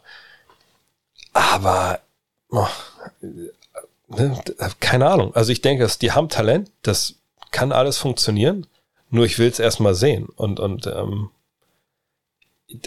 da müssen wir erstmal abwarten, bis sie wieder zum Basketball spielen. Also momentan denke ich, dass es der, der Westen, auch wenn der Osten aufgeschlossen hat, ist, ist weiterhin tief. Und wenn wir mal überlegen, im Westen, machen wir uns mal den Spaß. Also welche Teams sehen wir denn klar vor, vor Minnesota? Die Lakers sehen wir klar davor. Wir sehen Utah, würde ich sagen, klar davor. Wir sehen Phoenix klar davor. Ähm, da sind wir schon bei dreien. Äh, ja, und jetzt kann man natürlich ein bisschen schauen, was man so denkt, aber ich würde trotzdem Denver davor sehen. Ich würde die Clippers davor sehen. Trotz Kawhi, der lange, lange fehlt. Und in Denver fehlt natürlich Murray, aber irgendwie sind das ja wirklich Truppen, die die, die eingespielter sind, viel eingespielter sind und auch natürlich in den Playoffs zusammen gestanden haben. Ich würde auch Dallas noch davor sehen, weil die einfach, wie gesagt, auch sich kennen. Und dann sind wir halt schon bei sechs Mannschaften. Und dass Portland jetzt viel schlechter ist oder schlechter sein sollte, oder Memphis, Golden State, das muss mir erstmal einer erklären. Also ich sehe, Stand heute, die Timberwolves mehr so rund ums Play-in-Tournament. Aber da können wahrscheinlich dieses Jahr am besten zwei, drei Siege darüber entscheiden, ob du Play-in spielst oder ob du im Recht in, der, in den Playoffs hast. Warten ab. Aber ähm, ich muss erstmal sehen, wie die zusammen Basketball spielen. Da habe ich noch, noch, noch, noch nicht genug gesehen, wenn ich ehrlich bin. Formidable oder Formidable fragt, denkst du, Bowl Bowl hat das Zeug dazu, sich in die Nuggets-Rotation einzuspielen? Ich denke, er hat Skills, aber ich glaube nicht, dass er in die Rotation rutschen wird. Kommt ein bisschen darauf an, was, äh, ich glaube, wenn ich mich jetzt richtig erinnere, Paul Mills hat noch keinen neuen Job, ähm, wie sie da sich aufstellen auf der großen Position. Aber ich gucke nur gerade nach, okay, also Jokic natürlich, du hast Gordon, ähm, Michael Green ist jetzt da, Jeff Green ist da, stimmt. Signaggi, ich, ich sehe es nicht unbedingt, dass er da großartig reinrutscht. Auf der 5 würde ich vermuten, spielen sie wahrscheinlich eher klein mit Michael Green und Jeff Green. Nee, ich denke, Ball Ball ist jemand, der dem Tapetenwechsel echt gut tun würde. Wird ja dann nach der Saison Restricted Free Agent äh, mal abwarten. Aber ich glaube, ein Team wie die Nuggets, die haben einfach nicht den Luxus, jemanden wie ihm, der ja ein Mismatch ist, gerade auch dann, also an beiden Enden des Feldes, auf der einen Seite für die anderen, auf der einen Seite für dich. Ähm, ich, ich glaube, der ist zu jung, äh, der muss woanders hin, der muss hin, wo wirklich Spielzeit da ist. Conny fragt, wie bewertest du die Offseason der Knicks? Wohl Teamoptionen im dritten Jahr bei Noel, Burks und Rose, frühzeitige und günstige Verlängerung mit Randall, dazu der Kemba Walker Deal über zwei Jahre von je etwas überbezahlt, aber der Markt für diese Art Spielertyp ist wahrscheinlich so, wie er da ist, äh, ein bisschen überteuert. Ja, ich denke, die Knicks sind in so einer Übergangsphase, hm, finde ich schon mal kurz angerissen, wo man sagt, okay, wir haben das erste Jahr unter Thibodeau hinter uns, sie waren in den Playoffs, haben uns anders vorgespielt gegen die Hawks, ja, haben wir, haben wir auch identifiziert, woran es lag. Wir brauchen ein bisschen mehr, mehr, mehr Shotmaking. Da hat man jetzt Kemba Walker geholt. Ja, für neun Millionen im Jahr über zwei Jahre. Das ist natürlich sehr, sehr gut. Und ich denke, dass man, wenn man sich die Deals so anschaut, und das war immer das Problem, oder ist das Problem der Free Agency oft, wenn man direkt auf Deals reagiert und man hört, Derrick Rose, drei Jahre, was waren es? 43 Millionen. Denkt man, Alter, was seid ihr, seid ihr denn, also wie könnt ihr das denn erwarten, dass, dass, dass diese Cinderella-Story so weitergeht? Das macht ja keinen Sinn. Oder Alec Burks, drei Jahre 30 Millionen. Nerdsonell, drei Jahre 30. Naja, und dann ist aber, muss man mal wissen, dass natürlich diese, diese ersten News, die rausgehauen werden von Vogue oder von Champs, das stimmt ja schon, nur die Details fehlen noch am Ende. So, und die Details bei Rose, Burks und Well sind da ganz klar, wie es auch hier steht, dass das dritte Jahr äh, eine Cluboption ist. Heißt, je nachdem, wie sie jetzt RJ Barrett verlängern, dass man 2023 da wahrscheinlich nochmal ein Wort mitreden kann mit einem großen Free Agent. Und das ist ja nicht so übel, ne? weil Walker, Noel, Burks und Rose alle Free Agents werden. Und das sind insgesamt natürlich in dem Fall 24 äh, plus 18, 42 Millionen, ja, 42 Millionen Dollar, die dann frei werden. Sicherlich können die nicht alles ausgeben, muss abwarten, was mit wohl Kevin Knox, glaube ich, dass er den großartig verlängert. Ne? Aber ähm, das ist dann schon, schon, schon nicht so uncool. Ähm, was sie natürlich können, ist, sie sind sehr flexibel äh, in allem, was sie in den nächsten anderthalb, zwei Jahren machen. Sie können traden, ja. Vergangenes Jahr habe ich es auch schon gesagt. Äh, Burks, Noel, selbst Rose würde sicherlich einigen Knicks-Fans wehtun und Thibodeau vor allem. Aber wenn das auch so eine Verträge quasi sind, äh, in der kommenden Saison dann, dann kannst du die alle in tolle Deals mit reinpacken. Da kannst Kemmer Walker einen Deal mit reinpacken. Und das passt dann von der Kohle. Hast du junge Spieler, die du reinpacken kannst, ähm, die dann irgendwo jemand schmackhaft machen, dir Damien Lillard zu schicken oder so? Das ist eine ganz andere Frage, aber wenn du, es gibt auch da Schlimmeres als vielleicht Emmanuel Quickly, Obi Toppin und Miles McBride, den ich ja fast verwandtschaftlich verbunden bin, obwohl ich mit seinem Vater zwei Jahre zusammen gespielt habe. Ähm, ne, das sind ja Sachen, wer weiß, ne? plus paar Erstrunden-Picks. Das ist, glaube ich, der, der Fahrplan der Nix. Geil sein, ne? um Randall, um Fournier, uh, Walker, Schrägstrich Rose, die Offensive aufbauen, sonst brauchbare Rollenspieler haben, nicht langfristig committen, was die Kohle angeht. Randalls Verlängerung, wie schon angesprochen, war günstig, in Anführungszeichen. Und dann einfach schauen, dass man da ist, wenn irgendwo ein Superstar sagt, ah, New York, das ist jetzt geil, da möchte ich jetzt hin. Und das haben sie super gemacht und man sieht klar die Handschrift und, und Hut ab, Hut ab New York Knicks. JJ Shaw fragt, das KD Draymond Interview war extrem cooler Content für die Zuschauer. Den Golden State Warriors hingegen dürfte es überhaupt nicht gefallen haben, wie über Steve Kerr und Rob Myers gesprochen wurde. Wie geht man damit nun bei Golden State um? Drohen Green deiner Meinung nach Konsequenzen? Vielleicht kurz Erklärung für die, die es nicht gehört haben. Also es gibt einen Podcast bei Bleacher Report, glaube ich, namens Chips. Der ähm, wird von Draymond Green gehostet. Ja, ich glaube ja, ne? Klar. Ähm, und Draymond Green hat da bei der allerersten Ausgabe sich halt seinen alten Spezi eingeladen und äh, die haben gesprochen und gesprochen damals über diesen Disput, den es gab, was ihr euch erinnert, dieses, ich glaube in LA war das, ne, früh in der Saison, äh, Green am Ende passt den Ball nicht zu Durant, äh, die beiden schreien sich an und irgendwie war nicht sogar damals ein Bitten, oh, ich will jetzt auch kein Blödsinn erzählen, da war es nicht so nach dem Motto, ey, du bist nächstes Jahr eh nicht mehr hier, du committest dich nicht, Green, also da fielen halt ein paar Worte, ja, die, die waren schon harter Tobak und die beiden sprechen darüber, was danach so ein bisschen passiert, was der Fallout war. Und spannend ist, dass äh, Draymond sagt, ja, wir regeln das selbst unter uns. Und der Verein halt sagt, nee, nee, ähm, wir, müssen die erstmal suspendieren, so nach Motto, ey, wir müssen äh, die Schuld bei dir abladen. Du musst bitte zu äh, KD gehen, sag ihm bitte das und das, damit das, das die Wogen glätten, damit er bleibt. Das schwingt so im Subtext mitten. Und äh, Draymond Green sagt früh, Alter, ihr, ihr, ihr fuckt das hier ab. So, ne? so läuft das nicht. Wir müssen das selber klären. Macht euch mal keine Sorgen. Und Green äh, und KD schwimmen mit ihren Aussagen auf einer, auf einer Wellenlänge. Am besten nochmal selber nachlesen. So. Und ähm, das Spannende ist, dass natürlich beide da sagt das Gleiche sagen, sagen, ja, das wurde halt von der Führungsebene, sage ich mal, nicht gut gehandelt. Und ähm, wir waren eigentlich cool, oder sind eigentlich cool hätten besser machen können. Aber ich denke nicht, dass da jetzt großartig äh, Konsequenzen drohen. Wenn das die NFL wäre oder die Fußball-Bundesliga, denke ich das schon. Hier muss man sagen, es ist natürlich jetzt tief in der Offseason. Bis sie sich wahrscheinlich wiedersehen, dann äh, ist erstmal, ist es Oktober, da sind wir noch anderthalb Monate von entfernt. Und es ist passiert. So. Und ich, ehrlich gesagt, bin ich auch voll auf, auf Greens und, ähm, und Durants Seite. Ja, das sind die beiden Protagonisten. Die hätten es anders geregelt. Ich denke, man muss es die auch regeln lassen. Ich kann aber auch die äh, Führungsebene verstehen. Man sagt, oh Mann, das ist der wichtigste Free Agent, den wir jemals hatten.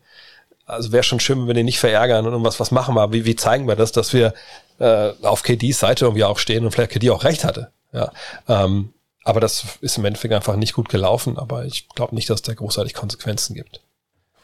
Nick Quadvo fragt, wie stehen die Chancen, dass Bradley Beal nächstes Jahr Free Agent wird und wechselt? Scheint ja schon länger so, als würden Beal und Jason Tatum gern zusammenspielen. Bradley Beal ist neben Dame Lillard natürlich der eine Name, der jetzt in den nächsten Monaten immer wieder aufs Tableau kommen wird, ja, weil eine Menge Fans Begehrlichkeiten haben und weil eine Menge Journalisten, Kollegen von mir, gerade in den USA natürlich, irgendwas schreiben müssen, was klickt und dann, was klickt besser als Superstar Trade Rumors oder Superstar-Trade-Ideen, die man raushaut und Leute denken, das sind Rumors und äh, die werden dann geretweetet, gereklickt etc. pp. Fakt ist, Bradley Beal hat nach der Saison eine Spieleroption über 37 Millionen Dollar. Dann wäre er Free Agent 2022, wenn er die nicht zieht. Wenn er die zieht, ist er 2023 Free Agent. Spencer Dinwiddie hat unterschrieben, drei Jahre, aber das letzte Jahr ist nicht garantiert, also 2023, 2024 was schon mal sehr interessant ist, weil da ist ein bisschen auch, mal klar kann man sagen, das ist eine Versicherung im Sinne, ey, wenn du einen Kreuzbandriss nicht in den Griff bekommst, ja, dann reicht von ja auch zwei Jahre. Auf der anderen Seite finde ich es interessant, dass da, hm, ne, was man sich auch nicht ewig binden wollte. KCP, ja, der aus Trade kam äh, für Westbrook, der ist nächstes Jahr auch nicht garantiert. Das war natürlich vorher schon äh, so. Der Vertrag wurde ja nicht neu strukturiert. Und ich bin gespannt. Ich denke, das ist schon dieses Jahr so eine, so eine Make-or-Break-Season. Man hat Dinwiddie, KCP, Kuzma hat man geholt, Montes Harrell geholt. Ähm, Bertans ist natürlich noch da. Dinwiddie habe ich schon gesprochen. Thomas Bryant kommt nach seinem Kreuzbandriss zurück. Hachimura, Danny Avdija, ne? Corey Kispert hat man geholt. Also das ist jetzt schon eine Truppe, wo man gucken muss. Ne? Ich glaube nicht, dass die ganz große Ansprüche anmelden können in der Eastern Conference, aber ich glaube, Bradley Beal würde es fast schon reichen, wenn man damit wirklich angreift, äh, auf die Playoff-Plätze. Sicherlich nicht eins bis fünf, aber dahinter irgendwo. Wahrscheinlich eher so acht, neun, zehn. Ähm, das ist eine Truppe, die zusammen funktionieren kann, wenn gerade auch zum Beispiel jemand wie Kuzma, äh, das, was er angekündigt hat, ey, ich konnte, kann eigentlich viel mehr, als ich zeigen durfte bei den Lakers, das zeigen kann. Wenn Harrell in der Rolle, die er spielen soll, ein Star wird, wenn das Shooting stimmt mit Pertans und, und KCP, Nachimura und Avdija einen Schritt nach vorne machen, dann kann man es ja schon irgendwie vorstellen. Aber wenn das ein Jahr ist, wo man nichts mit den Playoffs zu tun hat, naja, dass Bradley Beal irgendwann dann sagt, okay, bevor ich 30 bin, würde ich vielleicht schon noch mal gerne woanders spielen und wechseln, dann ist das das Jahr jetzt. Dann nimmst du dieses letzte Jahr nicht mit und du unterschreibst doch keine Verlängerung. So. Warten wir es ab. Also ich, ich bin echt gespannt. Ähm, aber dass jetzt Boston unbedingt die Truppe ist, wo er als Free Agent anheuert, ich, ich sag mal so, also ich kann mir eigentlich relativ wenig vorstellen, dass jemand wie, wie Bradley Beal, der so loyal ist zu seiner Truppe, ja, und der schon lange hätte wechseln können, schon lange den Stil, äh, den Stingstiefel hätte spielen können. Ich glaube, dass der seinem Team dann auch aus dem Weg zur Tür raus dann also schon noch irgendwie halbwegs was Gutes tun will. Auf der anderen Seite willst du natürlich auch nicht zu einer Mannschaft gehen, die dann halt Leute tradet, die, die du eigentlich brauchst bei deiner neuen Truppe, um eben besser zu sein als bei den, bei den Wizards. Und äh, wenn wir uns mal anschauen, wie das bei den Celtics nächstes Jahr aussieht, dann muss man sagen, ja, Cap Space nächstes Jahr, das wird wahrscheinlich eher schwierig. Bell Horford hat einen nicht garantierten Vertrag, ne, 26,5 Millionen. Wenn man das mal abziehen würde, einfach knallhart, dann ist man ja bei 106 Millionen. Je nachdem, wo das Salary Cap nächstes Jahr liegt, dann reicht das eigentlich auch noch nicht. Ähm, du kannst natürlich noch ein paar von deinen Youngstern irgendwie, ne, Langford, Neesmith, Williams, Cutten, Pritchard, aber das reicht auch alles nicht für die, für die Kohle für, für Bradley Beal. Von daher muss es ja eigentlich dann ein Trade sein. So, und, und wen tradest du für Bradley Beal? Jalen Brown wäre dann der logische Kandidat, aber ähm, also macht dich das denn unbedingt besser, wenn du Beal und Tatum hast, statt, statt Brown und Tatum?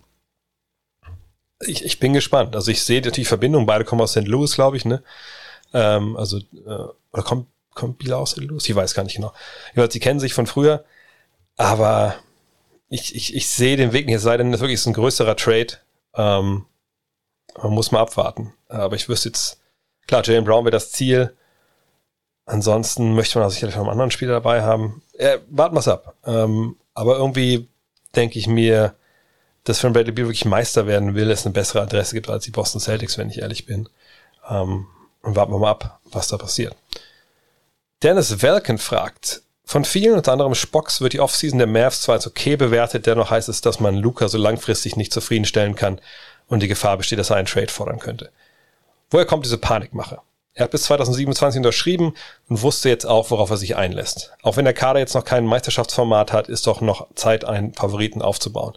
Im Sommer 2024 sind Stand jetzt nur Luca und Taylor, äh, nicht Taylor und Tucker, Tim Hardaway Jr. der Vertrag und finanzielle Flexibilität ist wieder vorhanden.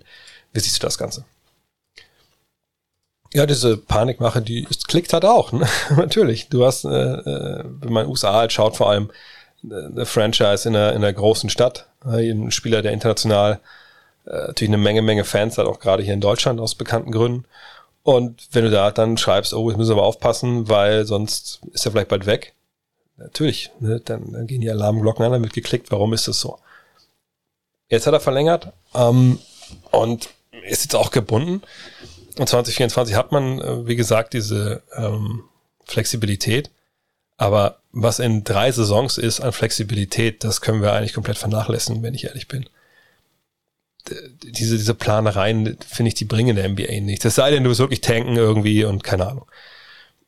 Nee, es geht darum, wie können sie dieses Team stetig verbessern. So, und die, die jetzt sagen, ja, der will vielleicht weg, die denken, aber das reicht nicht, weil sie nicht diesen zweiten Ballhändler bekommen haben, diesen zweiten Star, der an seiner Seite halt für andere kreiert. Und das stimmt ja auch. Hm? War die ähm, Offseason sonst gut? Ja. Aber man muss auch ganz klar sagen, der wichtigste Neuzugang der Dallas Mavericks ist ein fitter Christoph Porzingis, der jetzt zum ersten Mal, ich habe das auch am Dienstag im, im Fragenstream ähm, wieder mal erwähnt, ja, der zum ersten Mal in Offseason geht, wo er fit ist bei den äh, Dallas Mavericks, der arbeiten kann an seinem Spiel. Das hat mit ihm und Doncic funktioniert in vielen Fällen und vielen Phasen auf dem Feld. Wenn man da jetzt halt, da kann man natürlich den neuen Coach äh, Jason Kidd in die Pflicht nehmen, muss man abwarten, wie er das da macht, aber ähm, ne, wenn die da ein paar neue Ideen haben, dann wird das weiterhin auf hohem Niveau funktionieren und dann ist es schwer zu verteidigen, extrem schwer zu verteidigen für die Konkurrenz. Und das ist schon mal nicht so schlecht. Und Shooter mit Hardaway, mit Bullock, der neu ist, mit Sterling Brown, mal gucken, wie viel er überhaupt spielt, aber ne, mit Kleber, die hat man ja auch jetzt so. Jalen Brunson, mal gucken, wie viel der spielt dieses Jahr, hoffentlich ein bisschen mehr. Ähm, und dann muss man gucken, was vielleicht noch so während der Saison passieren kann. Ähm, weil Paul ist natürlich ein klarer Trade-Kandidat. Gucken wir mal. Kommt Goran Dragic noch? Ja, Dragic ist ja da auch jetzt erstmal, ähm, da wurde er gerade getradet, da muss man mal abwarten. Er für Paul, das würde gehen, glaube ich, eins zu eins, wenn ich mich nicht ganz täusche. Paul ist Kanadier, vielleicht gibt es eine Verbindung. Ne, die brauchen einen Bigman eventuell da oben. Wenn der noch kommt, dann hat man für offensiv da eine Frage mehr beantwortet. Aber es ist ja auch jetzt nicht so, dass man sofort ein Meisterschaftsteam haben muss, sonst bleibt dein Star nicht. Also wenn wir darüber reden, müssten ja wahrscheinlich 20 äh, Topspieler der, der NBA sofort wechseln wollen, weil ihr Team keine Chance, Chance hat, Meister zu werden. Also ich sehe diese Gefahr auch nicht wirklich. Das ist viel, viel Clickbait dabei. Ähm, auch weil von Luca noch nie irgendwie was in der Richtung kam. Man hat natürlich auch viel getan jetzt dafür, dass er ähm, bleibt. Ja, und jetzt muss man abwarten, wie das mit dem neuen Coach und neuen General Manager funktioniert. Aber ähm, ich finde auch, dass es eine Menge Panikmache dabei ist. Fabian Badowin fragt, wie sieht denn die Offseason für die Spieler aus? Gibt es da Vorgaben der Teams oder kann man machen, was man will? Ich denke an Regelungen wie bei Fußballern, die zum Beispiel nicht auf dem Bolzplatz dürfen oder keine Extremsportarten ausüben. Ja, solche Klauseln gibt es natürlich. Ähm, gibt Spieler, die, denen das alles egal ist. Stichwort Jay Williams, damals trotzdem Motorrad gefahren und seine Karriere damit quasi beendet. In diesen Verträgen stehen natürlich Sachen drin, was Spieler machen dürfen und was nicht. Aber was da jetzt genau drin steht, weiß ich ehrlich gesagt auch nicht. Ähm, gibt da natürlich auch Spieler, die andere Sachen gleich rein verhandeln oder, oder rausverhandeln. Aber da die Offseason, naja, also Offseason hat man ja keinen Zugriff. Es gibt Spieler in der Offseason, die mit ihren Agenten ne, und dann einfach eigene Infrastruktur aufbauen.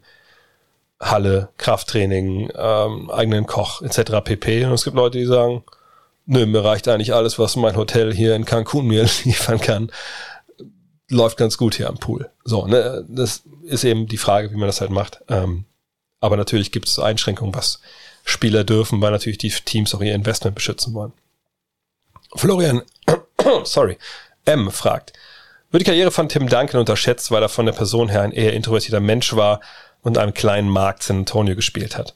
Er hat immerhin fünf Titel als Star gewonnen und eine Ära mitgeprägt oder verkläre ich hier seine Karriere? Ja, natürlich, er wird unterwertet. Ähm, gerade im Vergleich zu Kobe Bryant würde ich gerne auch mal anmerken wollen. In dem Fall verstehe ich nicht, warum die beiden nicht auf einer Ebene sind. So. Und es hat sicherlich viel damit zu tun, wo sie gespielt haben, ne, auch wie extrovertiert der eine und wie introvertiert der andere war. Aber basketballerisch, finde ich, gehören für mich beide auf, auf, auf, auf ein Niveau.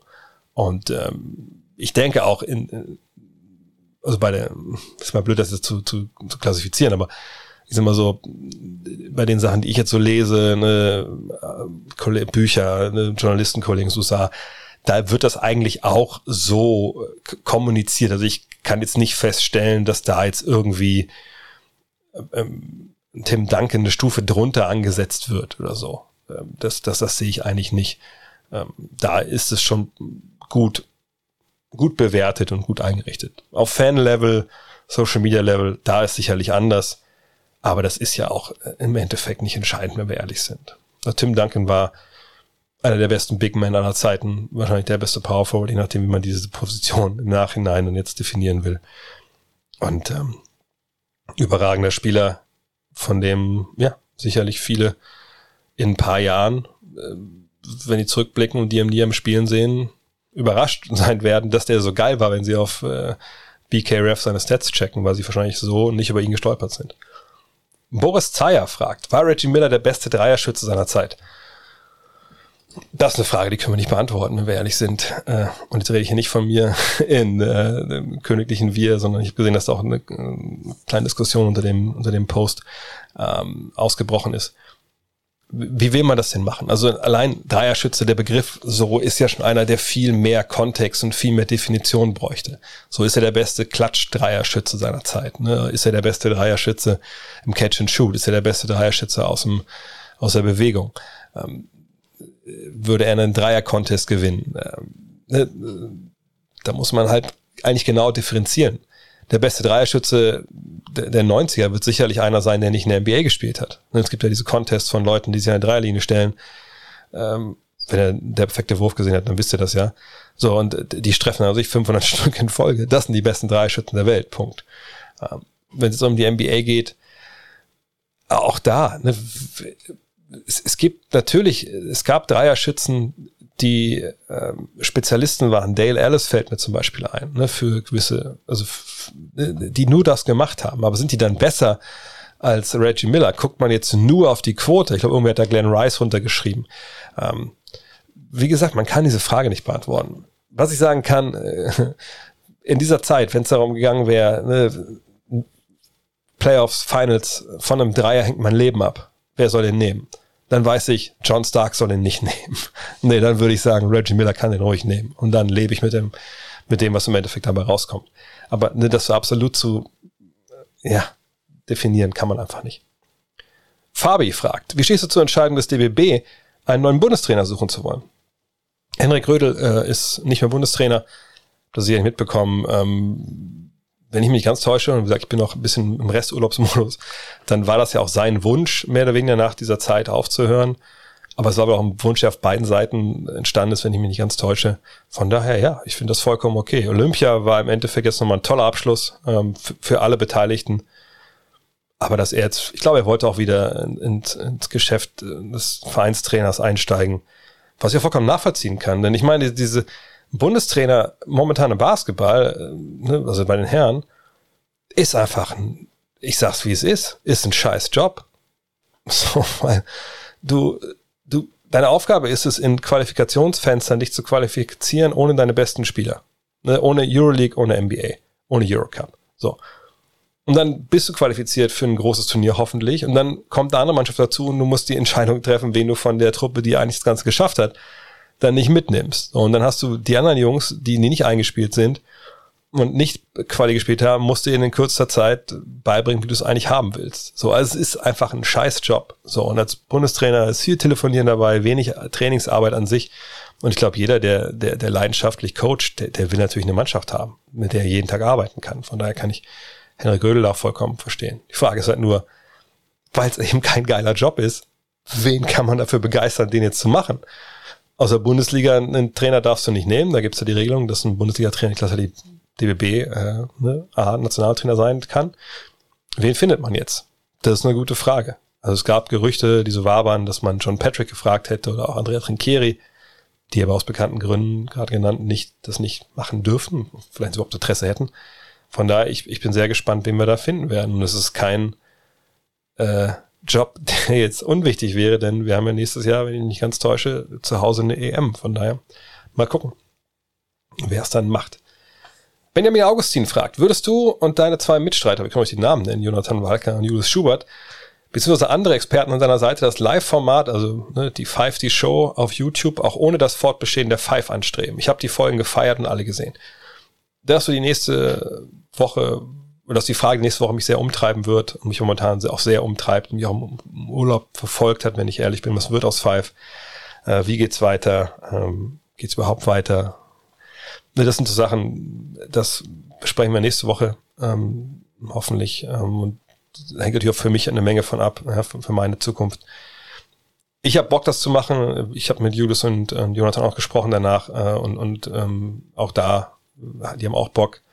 Muss natürlich mal gucken, ne, wie, wie kann man sowas dann finanzieren etc. Das sind alles jetzt Fragen, gesagt, die, die müssen an einer, anderer Stelle geklärt werden. Aber Bock, Bock haben wir auf jeden Fall alle und äh, mal gucken, was da die Zukunft bringt. Und auch Five, ich weiß, dass viele ich angemeldet, gibt es jetzt kein Abo mehr, ich wollte ein Abo abschließen. Es geht momentan einfach nicht, weil, gesagt, ist nicht klar ist, ob die Zeitschrift weitergeht.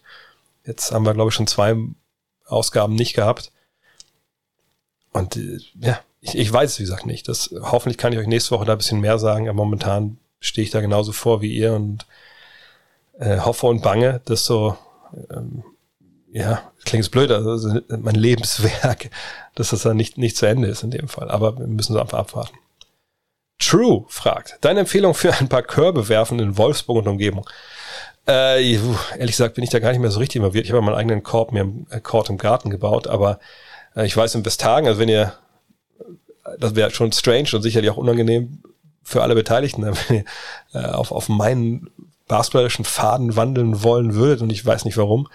Also meine ersten Basketballkörbe habe ich in Westhagen geworfen. Ähm, da gibt's äh, in der Nähe vom ASG, ähm, also da gibt's so eine Brücke vom ASG zur IGS rüber und äh, auf der Seite vom ASG gibt's einmal so einen Bolzplatz, daneben ist ein, eigentlich ein, ein Tatanplatz, wo man früher Tennis spielen konnte und wo zwei Basketballkörbe hingen. Hängt momentan nur ein Basketballkorb, aber da habe ich meinen ersten Körper geworfen. Das ist auf jeden Fall eine gute Adresse, auch wenn es ein bisschen schäbig ist mittlerweile. Ansonsten glaube ich, dass äh, an der neuen Sporthalle äh, beim SFC, da glaube ich draußen jetzt, habe ich glaube ich heute in der WhatsApp-Gruppe gelesen von dieser Ü40 äh, TV-Jahren-Mannschaft, dass man da spielen kann. Sonst Westhagen gibt's noch am Dresdner Ring was, aber wie gesagt, ich mache das meistens zu Hause, da habe ich, ich, hab ich kurze Wege. Ähm, ansonsten weiß ich es ehrlich gesagt nicht. Und ich weiß auch nicht, wie die Competition ist, die da hinkommt. Dann fragt mich einer, der auch Dre heißt, cooler Name, deine All-Time Lieblings, ah nee, glaube ich einfach Hä? Oder heißt der Dre? Oder sagt Dre? Egal. Dre, deine Lieblings, Alltime Lieblingsplatte. Also Platten, ich meine, ich bin alt genug, dass ich weiß, was Platten sind. Es geht hier um Musik, Alben. Ähm, aber ich ähm, habe ehrlich gesagt keine Platten mehr, mehr hier zu Hause. Also ich bin auch total auf ähm, aufs, aufs Digitale umgestiegen. Hm, die Platte, die ich wahrscheinlich am allermeisten gehört habe, Puh, ist ein bisschen schwierig, wenn, wenn ich ehrlich bin. Ähm, das ist auch alles schon so ewig her. Mittlerweile ist man einfach weg von, von so Alben, die man, die man durchhört. Ist wahrscheinlich BC Boys, License to Ill, ist das, also war das die Platte? Ich denke mal, das ist weit vorne. Ansonsten äh, Hootie and the Blowfish, Cracked Rearview Mirror, da werden sicherlich die meisten nichts mit anfangen können. Ja, so, so darum, würde ich, würde ich sagen, bewegt sich. Und letzte Frage für heute. Äh, Marco Klemm fragt, wie war dein Urlaub?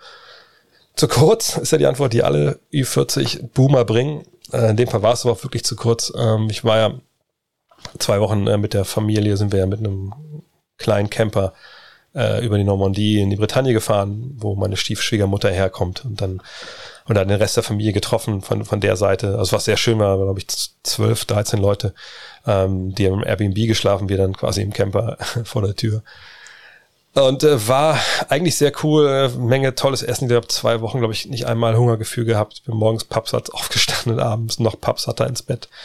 Galette komplett und wie es alles heißt, das war schon geil, Cidre.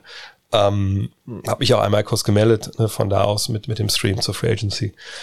Aber ich muss sagen, dass die zwei Wochen, zweieinhalb Wochen sind dann über Paris zurückgefahren, da noch zwei Tage verbracht. Ähm, und ich, ich muss kurz einmal, beichten, das eine Foto, was ich bei Instagram vom äh, Eiffelturm gepostet habe, das war an einem Tag, also am Tag vorher, wir waren am Montag am Eiffelturm, Montagabend und Dienstag kam dann Messi. Also äh, da war noch nicht so viel los am Montag.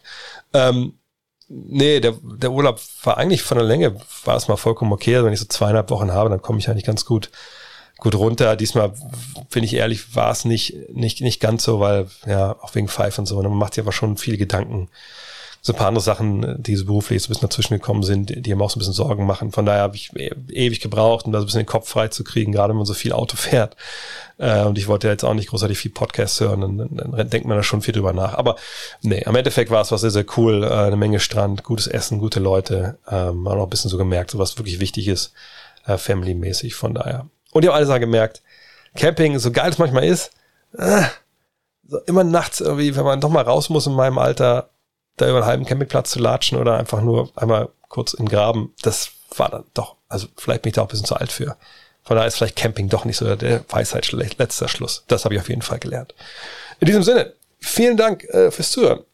War ein bisschen rostig heute, das gebe ich zu, aber am Ende des Tages ist es ja so, wenn man ein bisschen länger draußen ist, muss man alles wieder neu lernen. Ähm, Hinweis, am Dienstag gibt es den nächsten großen Fragenstream ab, ab 20 Uhr auf twitch.com slash André Vogt. Ähm, nächste Woche gibt's dann auch gesagt den großen, nicht twitch.com, twitch.tv slash André Vogt. Dann gibt's äh, den äh, Podcast mit äh, Dean Walle, wo wir uns über die ganze Offseason austauschen werden, die eine oder andere Überraschung in den nächsten Wochen. Ich hoffe, ihr seid weiterhin dabei, hoffe, ihr supportet. Bis zum nächsten Mal. Euer André. Hello. Look at this.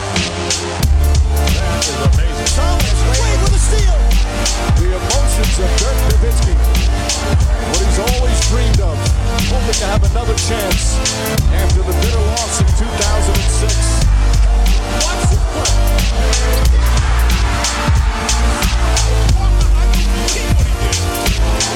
That is amazing.